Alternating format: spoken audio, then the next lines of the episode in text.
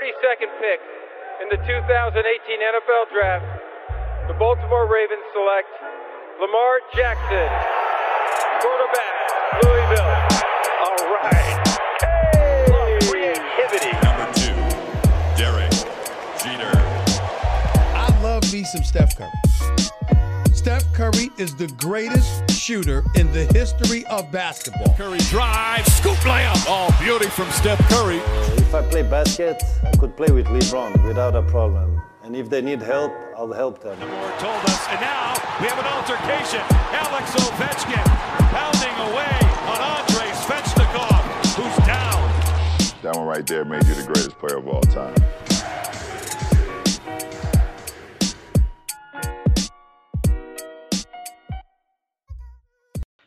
Salut à toutes et à tous et bienvenue sur votre podcast Hype consacré à la MLB. Encore une fois, pas mal de choses à voir. Et pour ce faire, bah, j'accueille nos spécialistes avec tout d'abord Martin Casamata, que vous connaissez bien. Salut Martin. Salut Ibrahima, salut à tous et bah, ravi d'être une nouvelle fois parmi vous pour euh, parler de, de ce qui s'est passé en MLB. Et plaisir partagé comme d'habitude. Et on va accueillir avec nous également bah, Olivier Rival, que maintenant vous commencez à bien connaître pour ceux qui ne suivent pas bien sûr la NFL. Salut Olivier. Salut, très content de, vous retrouver pour une activité baseball euh, de mi-saison très, très intéressante.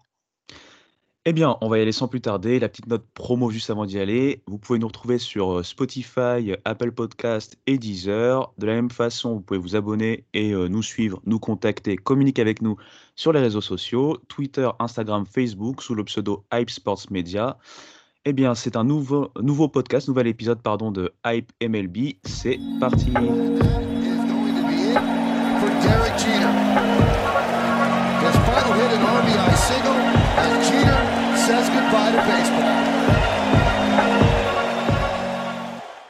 Et on commence par les news. Et donc, qui dit news dit forcément All-Star Game. Ça y est, on a en fait euh, euh, les rosters qui ont été annoncés. Donc, euh, messieurs, je vais vous demander bah, de, me dire un peu ce que vous, vous pensez de ces rosters, au niveau des surprises, au niveau même des pitchers qui ont été annoncés un peu après.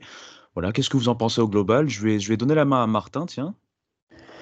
Bah écoute, il n'y a pas trop de, y a pas trop de, surprises, on, va dire, dans ces, dans ces, dans ces sélections, puisqu'on le rappelle, euh, ces sélections, ça est, est fait par euh, les, le public, le grand public. Donc, euh, des fois, on peut s'attendre à quelques, euh, quelques surprises et mauvaises euh, surprises.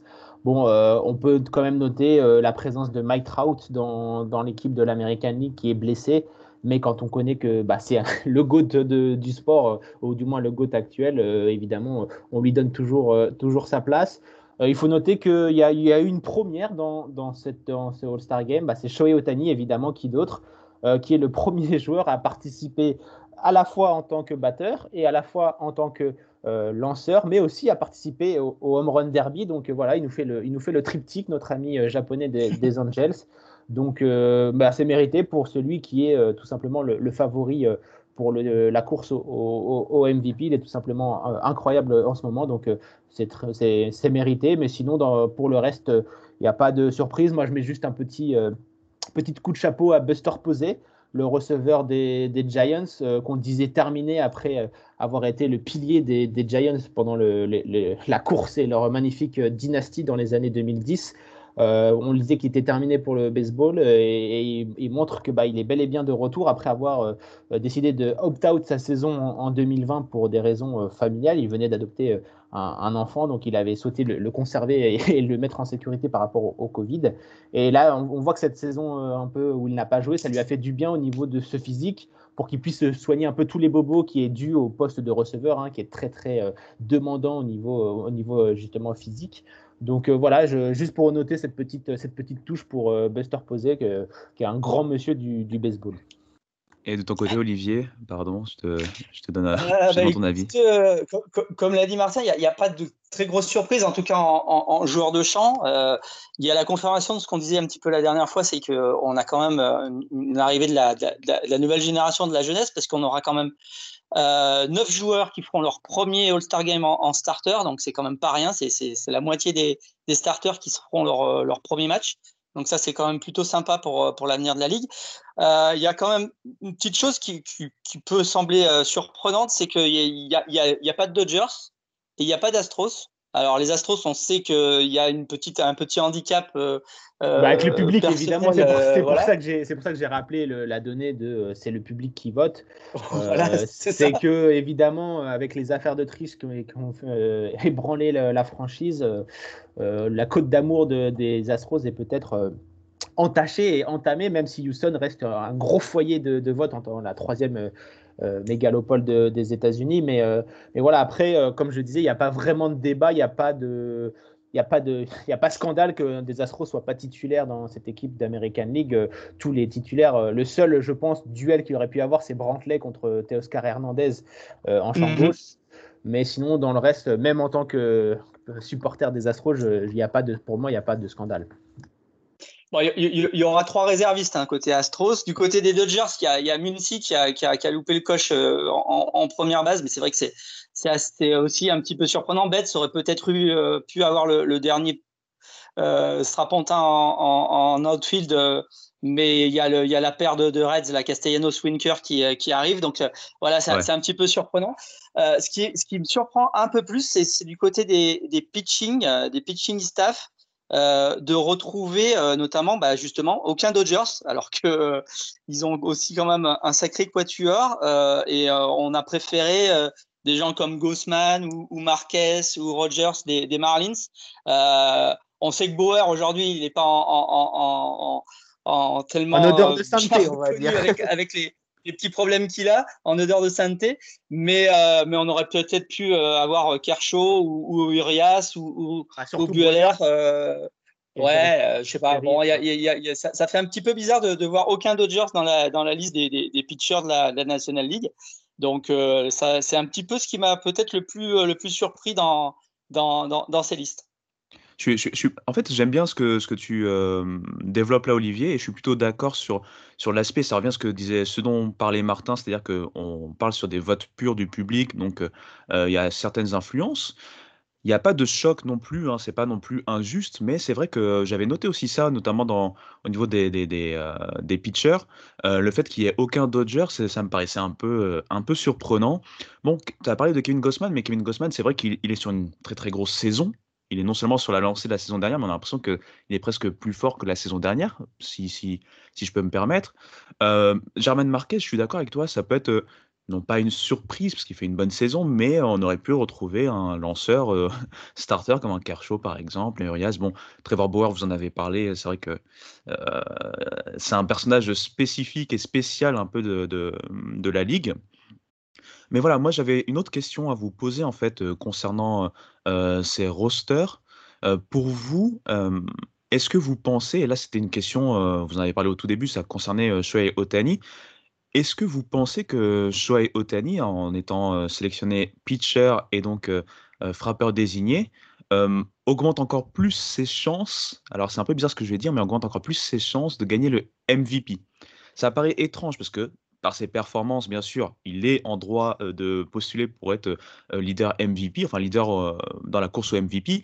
Mais est-ce que vous voyez ce que je veux dire? Est-ce que vous, vous pensez que ce genre même de, de, strapontin peut influer à la fin, même s'il diminue un peu en performance, mais peut influer à la fin sur ses votes par rapport au MVP ou pas du tout?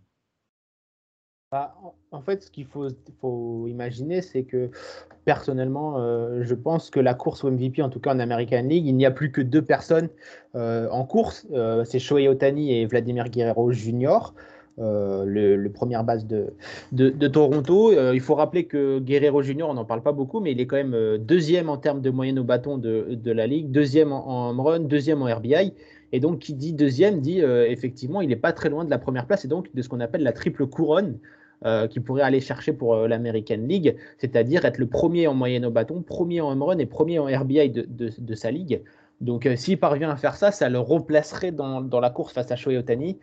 Euh, malheureusement, pour lui, même s'il fait ça, je pense que Shohei Ohtani, c'est tellement exceptionnel ce qu'il fait, ça n'est tellement jamais arrivé que le seul adversaire, j'ai envie de dire, de Ohtani, c'est lui-même, c'est son corps. C'est savoir s'il va pouvoir tenir euh, jusqu'au bout comme ça, parce que euh, on sait que en début, en ses débuts de carrière en, MLB, en tout cas, il a souvent été blessé. Euh, on touche du bois pour que, pour que ça continue à ce qu'il reste en bonne santé comme ça, parce qu'il nous promet et il nous montre des choses exceptionnelles. Comme je le disais, il bat tous les jours des nouveaux records. Donc très très difficile pour Guerrero Junior d'aller toucher Shohei Otani. Et personnellement, je pense que Otani a tellement d'aura du fait qu'il soit un two-way player. Tout le monde aime tellement ça et de le voir aussi bon dans, dans, les deux côtés du, terrain. Je pense que malheureusement, la course est déjà jouée. Quoi.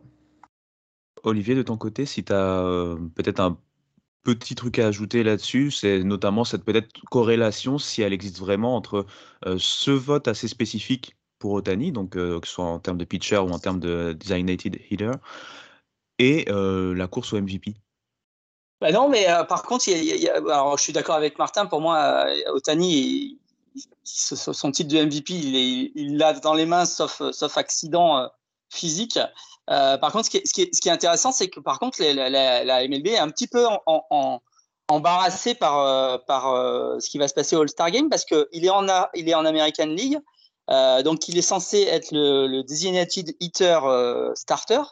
Euh, mais il est aussi censé pouvoir lancer. Donc, on se retrouve presque dans une configuration où, où, où on est en configuration National League pour le coup.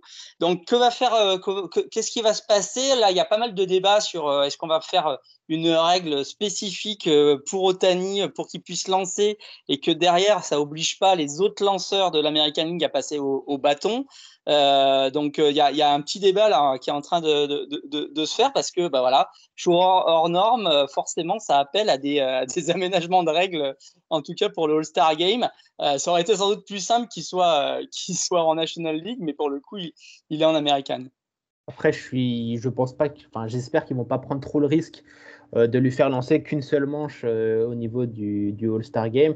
Euh, J'ose espérer qu'ils vont le faire jouer que, que batteur.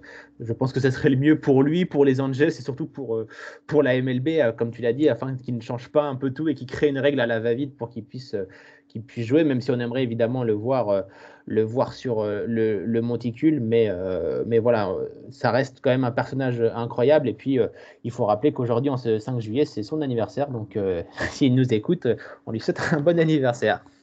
Eh bien ouais, joyeux anniversaire à lui. Il y a un autre lanceur qui, euh, qui est donc euh, forcément All-Star, c'est Jacob de Grom, et, et ce dernier a indiqué qu'il ne souhaite pas lancer euh, normalement pour, pour ce All-Star Game. Qu'en pensez-vous en, en, quelques, quelques secondes? Vous pensez que c'est plutôt normal vu qu'il a eu un petit historique de blessures, notamment récentes ah, c'est classique, ça arrive euh, notamment par rapport à, comment ça tombe, euh, à quel moment exactement ça tombe dans la rotation. Euh, quelquefois, ça tombe plutôt mal pour, pour, pour ces joueurs-là. là, pour le coup de Grom, bah, voilà, il, a annoncé qu'il qu préférait ne pas lancer. C'est assez classique, ça arrive assez régulièrement qu'un des, qu'un des starters du, du, de, de, des lanceurs préfère ne, pas lancer parce que ça, pourrait perturber sa, rotation habituelle. Voilà, euh, malheureusement, euh, ça tombe mal parce qu'effectivement, De Grom, euh, il, domine largement euh, la compétition en National League cette année. Oui, bah, pas grand-chose à rajouter par rapport à ce qu'a dit Olivier. On sait que lui aussi, il a quelques petits soucis de blessures récurrentes. Euh, donc, euh, on sait qu'il a mal au dos, qu'il peut avoir mal au dos, etc. Donc, je pense que euh, il, absolument mérité qu'il soit annoncé euh, le starter de cette équipe de la National League mais c'est aussi bien, euh, et pour nos yeux, euh, on préfère le voir euh, lancer sept manches dans un match de saison régulière plutôt que seulement une seule manche au All-Star Game où il risquerait de, de, se, de se, blesser. Donc, donc oui, absolument, il n'est pas dans l'obligation de le lancer et de pouvoir, pourquoi pas, hypothéquer ses chances de lancer en post-saison pour une fois que les Mets sont en position d'accéder au post-saison. Ça serait bête de perdre de gros, mais ce serait tellement Mets. J'ai, pas réussi à réagir sur. C'est, tout à fait vrai en fait. J'ai pas réussi à réagir là-dessus. Mais du coup, euh, bah, merci messieurs. Euh, on rappelle bien sûr le All-Star Game aura lieu le 13 juillet. La veille, il y a le fameux Home Run Derby. Euh, est-ce que vous avez un favori pour le Home Run Derby en deux secondes? Bah, Trevor Story qui est, qui est à domicile me semble favori. Après, on risque de voir pas mal de home run en plus, puisque bah, on joue à Denver, donc le stade euh, en altitude, donc les balles risquent de, de voler. Mais bon, avec euh, Pete Alonso, Shohei Otani ou Trevor Story, pour ne citer que, euh, on risque de, de, bien se, de bien se régaler. Hein. Et Olivier, si jamais tu as un petit favori aussi à ce niveau-là? Euh, bon, on oubliera, bah, il y, a, y, a, forcément euh, Otani et Guerrero euh, qui seront là. Il faut pas oublier Schwarber aussi qui, qui, qui, a, qui est bien revenu ces dernières semaines. Même, si, même si c'est blessé, le pauvre Schwarber. Ouais, c'est ça. Malheureusement, il s'est blessé. Ouais. Ah bon ah, J'ai loupé cette, cette ah, excusez-moi. Donc, il n'y a pas de souci. mais, je pense qu'entre Story, Otani et, et, notre ami Pete Alonso, déjà, on risque de, de bien se régaler pour ce, ce Run Derby. Donc, on, est, on, va, on, va, on va être vernis. C'est clair. Bah, on va inviter nos éditeurs à bien sûr suivre sur le Star Game parce que le Home Run Derby c'est toujours quelque chose d'assez euh, spectaculaire. Et le All-Star Game aussi c'est un, match plutôt sympa avec euh, un peu d'enjeu malgré tout. On va passer à une autre news, on en a déjà un peu parlé via Shohei Otani, c'est la course au MVP. Il y a déjà, on est à mi-parcours, il y a déjà des tendances. Donc, par exemple, on sait qu'en American League, comme vous l'avez euh, annoncé auparavant, bah, Shohei Otani est en tête et sauf méforme, blessure ou autre, devrait euh, pouvoir aller jusqu'au bout pour réclamer son dû, entre guillemets. Côté National League, si je dis pas de bêtises, je crois que c'est Fernando Tatis qui est, vu dans les tendances en tête. Hein, vous me corrigerez si je me trompe. messieurs, que pensez un peu des, des, on va dire les trois meilleurs joueurs par enfin par ligue, pardon, je me trompe à chaque fois, par ligue dans cette course au MVP selon vous? Bah, en American League, je pense qu'on a fait le tour avec euh, Otani et Guerrero Junior comme clair leader de, de la course euh, au, MVP. Après, il y a des joueurs comme euh, Xander Bogart qui pourraient peut-être essayer de se mêler à la, course, mais pour euh, une place d'honneur, j'imagine. en National League, tu l'as dit, bah, Tatis Junior, Acuna Junior, le binôme des, des juniors sont bien placés pour être, pour être en lice. Mais moi, je mets une petite pièce sur le doublé de Jacob de Grom parce que s'il parvient à battre le record de Bob Gibson, donc euh, la légende Bob Gibson qui a réussi à terminer une saison avec un IRA de 1,12, donc euh, pour l'instant, euh, je crois que De Grom est à 0,69. Donc, si De Grom parvient à battre le record de, Bob Gibson qui tient depuis plus de, 40 ans, je pense qu'il peut, réaliser le, doublé Cy Young et, et MVP. Quoi. Ouais, je suis plutôt, d'accord avec toi. Bon, euh, son IRA est un tout petit peu augmenté, je pense, euh, avec sa sortie à Atlanta. Faudra, mais bon, en tout cas, c'est en dessous, bien sûr, des, des 1 d'IRA, donc c'est assez exceptionnel.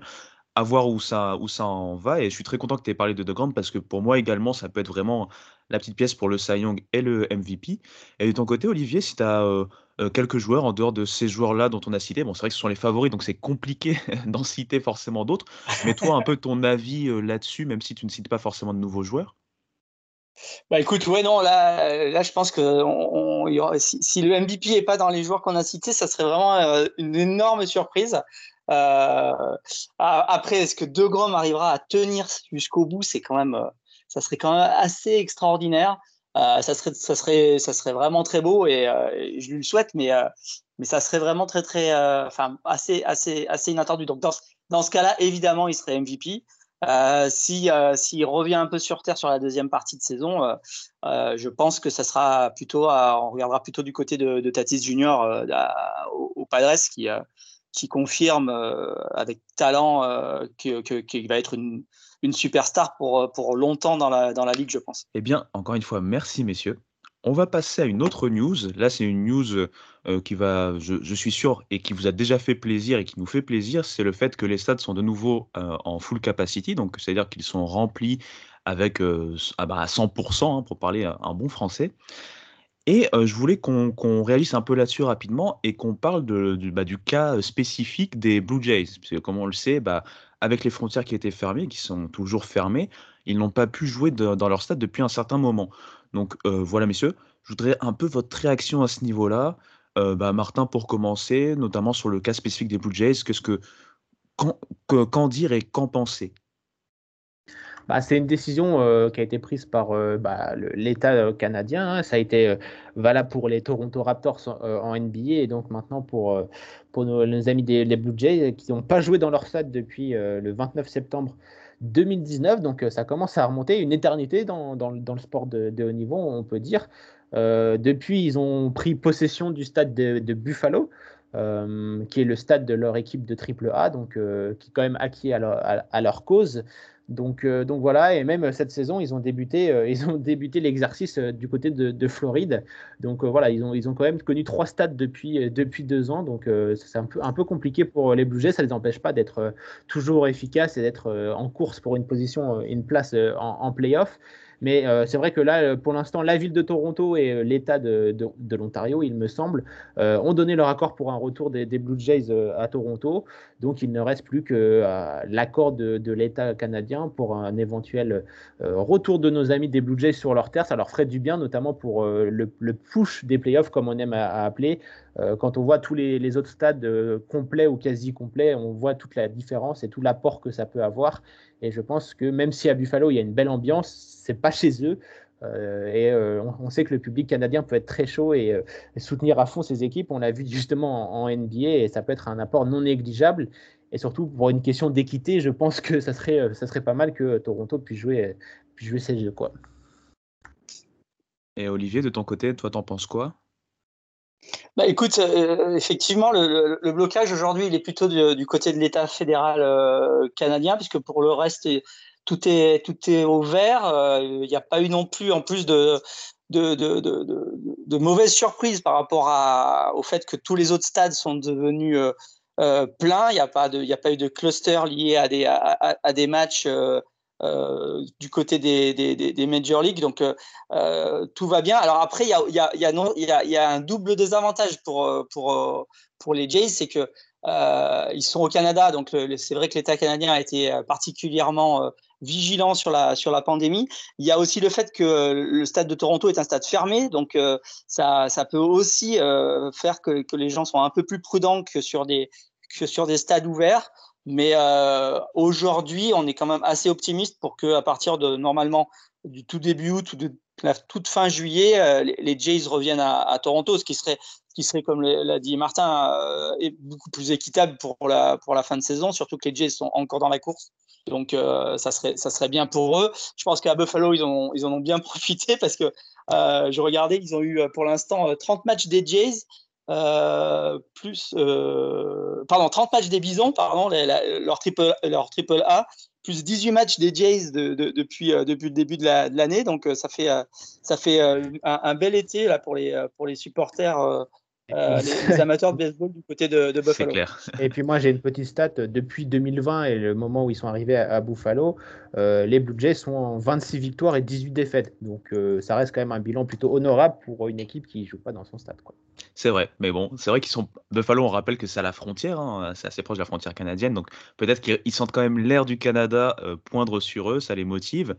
Et ça va permettre aussi, aux justement aux Bisons, comme l'a dit Olivier, ça va leur permettre de pouvoir revenir dans leur stade puisque, pendant que les Blue Jays y jouent, bah, du coup les Bisons, si je dis pas de bêtises, jouent dans le New Jersey. Donc c'est pas forcément à côté, à côté, parce qu'ils sont dans l'État de New York, hein, Buffalo, mais il faut savoir que l'État de New York est assez vaste.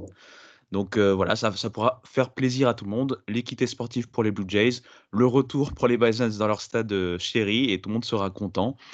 En tout cas, on est content d'apprendre cette nouvelle, hein, que maintenant les stades sont en pleine capacité. On, surveille bien sûr tout, problème lié à la pandémie. On espère que c'est vraiment derrière nous. On a fini, messieurs, pour les news pour, pour, cette semaine. On va passer euh, à un petit sujet un peu, on va dire, un peu historique et on va faire une petite transition musicale. C'est parti. In Yankee Stadium, touched to tears by the tribute, Gary made his last public appearance. Past two weeks, you've been reading about a bad brag. Today, I consider myself the luckiest man on the face of the earth.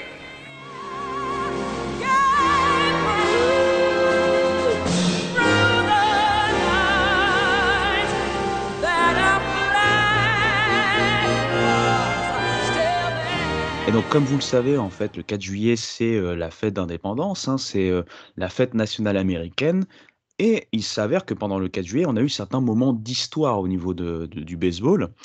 On va parler rapidement, très rapidement, d'un des sujets, puisqu'on en a déjà parlé dans un des podcasts précédents. Bien sûr, il s'agit du fameux discours de Lou Gehrig. On a, comme je l'ai dit, fait un, un gros sujet dessus, donc je vous invite à aller revoir euh, ce podcast. C'était pour le fameux Lou Gehrig Day qui est arrivé maintenant le 2 juin. Donc, je vous invite à aller réécouter ce podcast. Nous, on va vous en reparler en 30 secondes. Hein. C'est le fameux discours, tout le monde le connaît. Euh, messieurs, voilà, vraiment en 30 petites secondes, reparler de ce discours assez, euh, assez euh, voilà, comment on peut dire ça, anthologique et assez voilà, incroyable, on va dire, dans, l'histoire américaine. Euh, voilà, voilà, je vous donne vraiment la main en 30 petites secondes, encore une fois. Bah, Lou Gehrig, c'est euh, l'un des euh, allez, top 5 des plus grands joueurs de l'histoire de, de la MLB. Et puis, bah, évidemment, le fait que sa maladie vienne l'empêcher de pouvoir vivre de, sa passion, euh, rajoute encore un peu d'histoire et d'aura autour de, ce personnage. Euh, euh, comme on voit ce discours, I'm the luckiest man, the face of the earth, évidemment, ça, ça, a rajouté une petite, une petite touche de, de quelque chose, de, drama, comme ils, adorent aux, États-Unis. Donc, malheureusement, la maladie maintenant porte, porte son nom. Mais voilà, c'est un, joueur historique sur le terrain et également en dehors et même pour la suite sa famille continue de se, de se battre contre, contre, la, contre la maladie qui, la, la, l'ACL, pardon. Donc, ouais, voilà, Donc, euh, donc voilà, c'est un joueur iconique. Olivier, de ton côté, vraiment, voilà, un petit mot là-dessus. Et ensuite, je vais, je vais te garder à côté de moi pour certains petits événements. Euh, bah écoute, oui, le, le, speech, ça reste, ça reste un, très grand moment de l'histoire euh, du sport américain. Donc voilà, il y, avait, il y avait ce speech, il y avait le 4 juillet en plus. donc ça, ça, ça, reste un événement à part dans, la longue histoire de, Yankee Stadium qui en a, a connu beaucoup. Et du coup, bah voilà, je te laisse pas te reposer, tu vas rester avec moi, parce que je, je, sais que tu as quelques événements à nous annoncer qui sont liés au 4 juillet, des grands événements baseball hein, dans l'histoire du baseball qui sont liés à ce 4 juillet. Donc je te donne la main et, bah bien sûr, vas-y.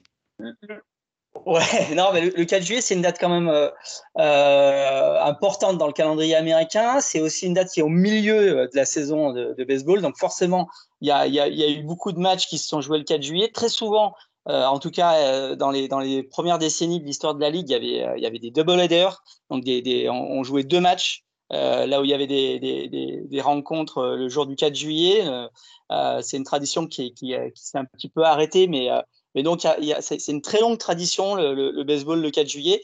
Euh, et il s'est souvent passé des, matchs un petit peu particuliers. Donc, on peut citer notamment euh, euh, des choses qui se passent souvent au Yankee Stadium. Le Yankee Stadium et le 4 juillet, c'est une longue histoire d'amour. Il y a le, fameux no-hitter de, de Rigetti, alors contre la, contre la Red Sox en plus. Donc, un, match très, très cher au, cœur des, des, fans des Yankees en, au 4 juillet 1983. Et, l'année suivante, euh, toujours au Yankee Stadium, il y a eu le, le 3, 3 millième euh, strikeout de, de Phil euh, Necro, qui est aussi un, très grand joueur de, l'histoire des Yankees. On peut aussi, bah, toujours, même chose, 3, 3 millième strikeout pour Nolan Ryan du côté des, Astros. C'était quelques années auparavant en 1980. Donc pour le, futur recordman euh, des, des strikeouts, il est arrivé au fameux milestone des, des 3000 euh, un 4 juillet. Euh, il y a eu aussi bah, le, le 300e home run euh, de, Pujols avec, euh, les Cardinals. donc un 4 juillet à Saint-Louis pour les Cardinals, c'est toujours, c'est toujours aussi un moment sympa. Là, il y avait le 300e home run en plus de leur de leur batteur euh, fétiche. Euh, donc voilà, c'est des grands moments. Ça, c'était en, en, 2008. Euh, des 4 juillet un petit peu particuliers. Il y a eu aussi, alors c'est un petit peu plus anecdotique, mais il y a eu aussi un, match qui, avait, qui avait défrayé la chronique du côté d'Atlanta, où un match avait, eu lieu le 4 juillet. C'était terminé en fait le 5 juillet, parce qu'il y avait eu 16 manches, et avec notamment les fameux feux d'artifice qui devaient clôturer le match. Euh, qui avait euh, qui avait réveillé toute la ville d'Atlanta sur le coup des euh, des, je crois, 3 heures ou, 2 ou 3 heures du matin, euh, largement après, après que tout le monde soit allé euh, se coucher.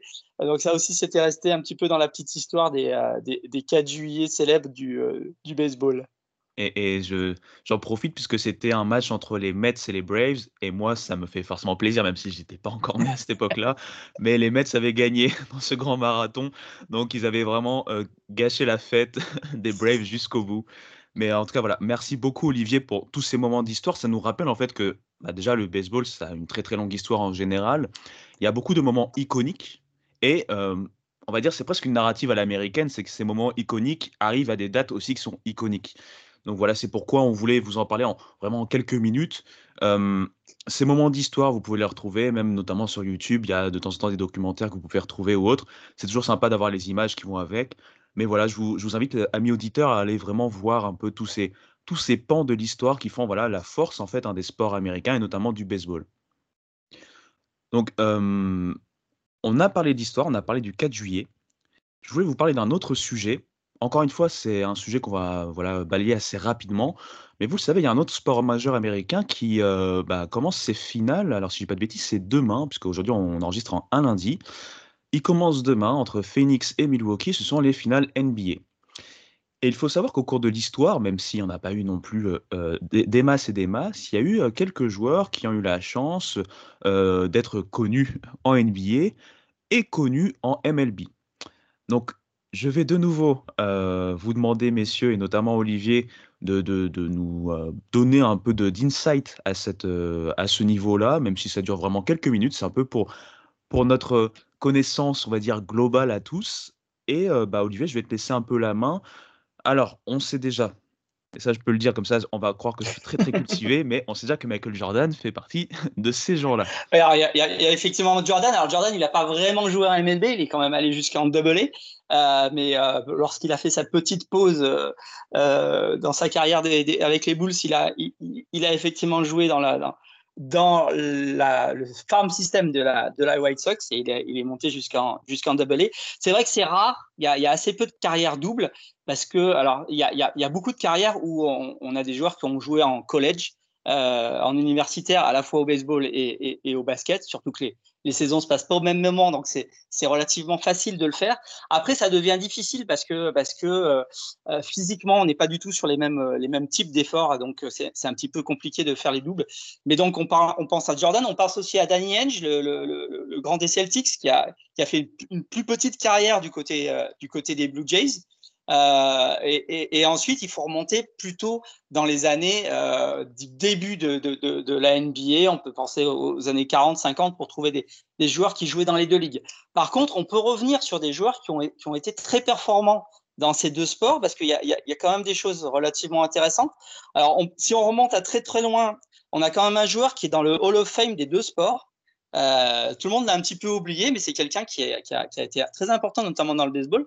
C'est Cumberland Posé, qui était un grand joueur de Negro League euh, et qui a été non seulement joueur, mais qui a été aussi coach et proprio de, de la peut-être de la plus grande de la plus grande franchise de, Negro League, qui était les Hampstead Grays, qui était basé sur euh, Pittsburgh. Et, lui, il a été aussi euh, un très très grand joueur de basket. Il est, il est même reconnu pour être peut-être le, plus grand joueur de basketball des années 20. Euh, donc voilà, Cumberland posé, il est dans les deux Hall of Fame, ce qui est, euh, ce qui est assez unique. Après, on, peut penser à, des joueurs emblématiques du baseball. Hein. Jackie Robinson, par exemple, le, premier joueur afro-américain qui a joué à MLB. Il a quand même joué à la fois au basket, au foot, en athlétisme euh, quand il était étudiant à, UCLA. Donc, il avait quatre bourses à, à l'époque à, UCLA. Et puis, alors, dans les joueurs un petit peu plus, euh, un petit peu plus récents, bah, on, va aussi parler de Bob Gibson. Bob Gibson, euh, dont on parlait tout à l'heure avec Martin. Euh, ce qu'on qu sait peu sur la légende des, euh, des Cardinals, c'est qu'il a été membre des Harlem Globetrotters euh, dans les années 50. donc, il a été joueur de basket quand il faisait ses études à Creighton. Et, avant de devenir peut-être le plus grand pitcher de l'histoire des Cardinals de Saint-Louis, il a joué pendant deux ans avec la fameuse équipe itinérante des, Harlem Globetrotters. Euh, donc c'était un, très très bon joueur de basket. Et puis si on remonte un petit peu plus dans une période un petit peu plus récente que nos auditeurs connaissent peut-être un petit peu mieux, on peut parler de Tony Gwynn. Parce que Tony Gwynn, le Mister Padre, le plus grand euh, joueur des, des Padres de l'histoire peut-être, euh, a été drafté le même jour euh, par les Padres et par les Clippers, l'autre équipe, parce qu'à l'époque les Clippers jouaient à San Diego.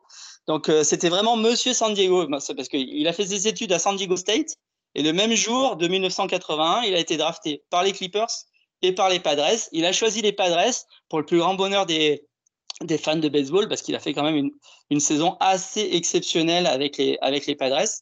Et puis un dernier joueur qui a, qui a brillé aussi dans le basket, euh, ben, il faut aller du côté à la fois de, de, des Yankees, euh, des Angels et des Twins avec Dave Winfield, le, grand euh, joueur de champ qui a été 12 fois All-Star en, baseball et qui a été aussi un très très bon joueur de basket quand il était étudiant à l'université du Minnesota. Il a été notamment champion Big Ten, ce qui est pratiquement jamais arrivé dans l'histoire des, de, de, de, la fac de, de Minnesota. Et, et, il a été drafté lui aussi dans trois sports, parce qu'il a été drafté au baseball, au basket et il a aussi été drafté euh, du côté du foot américain. Euh, et finalement, bah, il a joué, euh, il a choisi le, baseball pour là aussi une carrière assez exceptionnelle, notamment avec les Yankees et avec les Angels. Waouh, bah, merci beaucoup Olivier pour, pour toutes ces informations. Je voudrais rajouter juste un petit joueur. Alors, c'est pas une star NBA, c'est vrai, c'est un joueur, on va, ce qu'on appelle un role player. Euh, qui va quand même jouer dans les finales, hein, euh, côté Milwaukee, c'est Pat Connaughton. Il faut savoir que Pat Connaughton a joué notamment euh, dans les minors. Bon, il n'a jamais dépassé le niveau A, hein, donc c'est-à-dire après le niveau rookie, c'est le niveau juste au-dessus, donc en dessous des double A et triple A. Il a joué quelques matchs en A. Alors, je pense qu'il avait été drafté, je ne vais pas vous mentir, j'ai pas mes notes sur moi, mais il a été drafté par les Orioles en 2014. Il a fait un peu de donc comme j'ai dit, de minors. Il avait aussi, en fait, joué, à la fac côté Notre-Dame, au niveau baseball et au niveau basket, il a été, drafté, en fait, en 2015. en fait, il a été drafté par Portland, enfin, en tout cas, par Brooklyn, mais transféré à Portland. Il a joué de manière un peu anecdotique à Portland et il a commencé à se montrer, sur sa sur sa fin de carrière enfin, cette fin de contrat à Portland avant d'atterrir donc maintenant chez les Bucks et chez les Bucks, il a un rôle quand même, euh, mine de rien, somme toute important, puisqu'il est dans la rotation, hein, même pendant ses playoffs.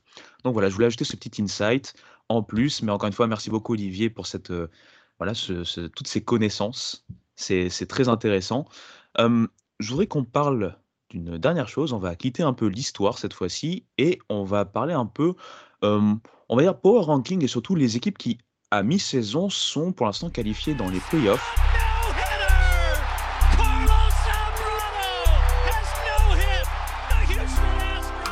Je vais redonner la main un peu plus à Martin cette fois-ci et te demander, euh, bah voilà, nous donner un peu plus d'informations sur toutes ces équipes qui sont euh, donc euh, ces équipes hype du moment, puisqu'elles sont pour l'instant qualifiées au playoff à mi-parcours.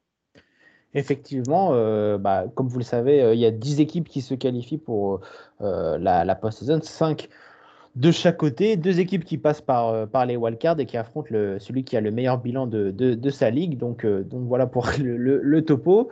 Euh, pour l'instant, l'équipe euh, la plus hype, bah, c'est celle qu'on n'attendait pas trop. Hein, c'est les San Francisco euh, Giants. Il me semble qu'on en a déjà parlé dans d'autres émissions. Mais voilà, c'est vraiment la grosse surprise. Elle est en tête de cette division, donc la National League West. Elle a tout simplement le meilleur bilan de toute la, MLB pour, le moment. Donc vraiment très très impressionnant ces, ces joueurs de, de, de la baie, surtout qui jouent dans une division assez ardue avec le vainqueur en titre, les Dodgers et aussi euh, les, Padres. Donc euh, vraiment très, très, belle performance de, de San Francisco. Donc, euh, donc voilà, après il faut aussi souligner la belle, belle série de Houston qui a connu un mois de juin assez incroyable et des performances avec des grandes séries de, de, victoires. Ils sont revenus en tête de, leur division, donc cette fois c'est en American, en American League. Donc voilà un peu pour les, les grosses, les grosses équipes. Et puis surtout, il faut souligner euh, les Milwaukee Brewers qui, eux, sont revenus du diable au beau vert, comme on dit. Euh, ils ont fait une série de 11 victoires consécutives avant de, s'incliner récemment et de mettre fin, malheureusement, à leur bel, enchaînement de, victoires. Ils sont revenus en tête de, leur division. Donc euh, voilà, c'est un peu les, équipes hype. Après, le, pour tout le reste, c'est les équipes qu'on attendait, c'est-à-dire les White Sox, San Diego, Tampa Bay, Oakland et bien sûr Temets, mon cher, mon cher Ibrahima. Il y a également les Red Sox d'Olivier qui sont également bien en, bien en course et bien accrochés en tête de, de, de l'American League et de l'American League East. Donc, euh, donc voilà un peu pour, pour le tour d'horizon de ces équipes qui sont pour le moment euh, qualifiées. Après, bien évidemment, vous le savez, il reste encore euh, la moitié de la saison à faire jusque fin septembre. Donc on n'est pas à l'abri de voir encore des, belles surprises. Je suis tout à fait d'accord avec toi et c'est vrai, on en avait parlé notamment la semaine dernière, les Brewers qui sont restés vraiment sur une winning streak assez importante. Euh, cette semaine, enfin un, peu plus que cette semaine d'ailleurs, sur les dix derniers matchs, on a vu donc les Red Sox qui ont, qui voilà, via leur euh, grand bon record, hein, 9 victoires, une défaite, ont repris un peu des distances avec les, avec les Rays hein, de Tampa Bay. Euh, je voulais, messieurs, puisqu'on parle un peu de ces équipes qui, euh, pour l'instant, sont euh, qualifiées, euh, parler d'une division dont on n'a pas vraiment parlé. Hein, on va en parler très rapidement, c'est l'AL Central. Donc, tu en as parlé, Martin, les White Sox sont en tête, 49 hein, victoires et 34 défaites, avec 6 victoires et 4 défaites sur leurs, derniers, leurs 10 derniers matchs. que penser un peu de cette division? On avait parlé un peu de, bah, des Indians qui étaient toujours en transition. On en avait parlé en, pre-season avec notamment le fameux transfert de, Lindor et donc Carrasco dans, ses bagages. Mais que penser un peu de ces Indians qui ont l'air, mine de rien, bien accrochés à la seconde place? Est-ce que ça va être trop court pour une wild card vu le bilan ou non? Et ensuite parler des autres équipes qui composent cette division. Oui, euh, pour euh, Cleveland, ça va être, euh, ça va être compliqué. Ils ont une belle équipe, notamment grâce au pitching staff qui est toujours performant. Et il faut tirer un grand coup de chapeau au front office de, de, nos amis de, Cleveland parce qu'ils arrivent toujours à nous trouver des lanceurs de derrière les, les fagots et qui parviennent à surperformer. Cette saison, bah, c'est Emmanuel Class, leur, leur closer, qui sort un peu de, nulle part. Il était arrivé dans le trade de Corey Kluber, qui était l'ancienne star de l'équipe des, des, Indians, et il l'avait fait venir contre Emmanuel Class, qui était à l'époque euh, encore un, jeune joueur et euh, tout, le monde se moquait un peu des Indians pour ce transfert et forcé de constater que euh, c'est peut-être eux qui ont gagné le, qui ont gagné le trade puisque bah, Corey Kluber depuis il enchaîne les, blessures et Claes est l'un des meilleurs releveurs de, de, cette saison. Il est bien épaulé par James Karinchak qui est donc qui alterne un peu les, le poste de, de, closer tous les deux et c'est vraiment deux superbes trouvailles de, des Indians et ensuite, leur, rotation est, toujours au niveau. Malheureusement, ça va être un peu court au niveau offensif, surtout, où euh, il y a des grosses lacunes depuis le départ, tu l'as dit, de Francisco Lindor. Euh, José Ramirez euh, fait tout ce qu'il peut pour tenir un peu la, baraque et la maison des Indians offensivement, mais ça reste quand même très, très compliqué pour eux. Donc, ça va être compliqué pour une wildcard. après, pour le reste, dans cette division centrale, ça reste des équipes en reconstruction. Euh, il y a Détroit qui est en reconstruction, il y a les Royals qui sont en reconstruction, et puis il y a la grosse surprise, les Twins qui sont en, déconstruction, si j'ai envie de dire, euh, qui euh, ont pris un énorme coup sur la tête après une énième élimination au premier tour des, des, playoffs la saison dernière. ils n'ont toujours pas passé de tour depuis, depuis un sacré moment, et je pense que ça leur a fait mal psychologiquement, j'ai envie de dire, et donc là, ça se ressent cette saison, et on risque de les voir faire pas mal de ventes et de changer un peu de groupe parce que je pense que c'est ce qu'il faut faire, mettre un coup de balai dans, cet effectif euh, et surtout euh, un vent de fraîcheur, notamment psychologiquement pour ce groupe qui semble atteint et touché. Et euh, bah, effectivement, ils sont dans les pires équipes de, la ligue actuellement. Et, voilà, mais après pour le reste, c'est des équipes en reconstruction. Détroit et Kansas City qu'on devrait retrouver sur le devant de la scène d'ici 2022 pour les, les Royals, c'est un peu 2023-2024 pour, pour les Tigers et on risque d'assister à, un très beau duel entre les White Sox, les Tigers et les Royals pour euh, les 5-6 prochaines années. Bah merci, c'est très complet et ça me fait penser, puisqu'on parle un peu de futur, qu'il ne faut pas oublier que la draft commence également hein, ce 11 juillet, hein, c'est du 11 au 13, donc euh, de dimanche à mardi. On pourra voir un peu les, talents draftés par notamment euh, Détroit et Kansas City qui sont assez haut placé hein, dans les dans les dans les équipes à choisir. Donc on va pouvoir regarder un peu de plus de plus proche, enfin de plus près pardon, euh, l'évolution, les, les, choix, même si ces choix-là ne seront peut-être pas amenés à jouer euh, directement forcément euh, dans les majeurs, mais vont passer quelques années dans les étages en dessous. Merci Martin. Olivier, encore une fois, merci beaucoup pour la partie histoire et, et, la partie voilà que ce soit MLB, NBA et la partie 4 juillet je m'embrouille un peu encore une fois avec l'anglais. merci encore une fois beaucoup, messieurs. C'était un épisode très sympa. Je vous euh, dis bah, tout simplement à bientôt déjà. Et euh, je vais aussi dire à bientôt à nos auditeurs en leur rappelant que nous sommes disponibles hein, sur euh, Apple Podcast, Spotify et Deezer. De la même façon, venez communiquer avec nous. On le répète, mais on le répétera jamais assez. Hype Sports Media, Twitter, Instagram, Facebook venez, vous pouvez même nous parler de, sujets dont vous souhaiteriez qu'on parle. On pourrait très bien euh, voir ça avec vous également. Et sur tous ces bons mots, bah, je vous dis tout simplement à bientôt. Ciao.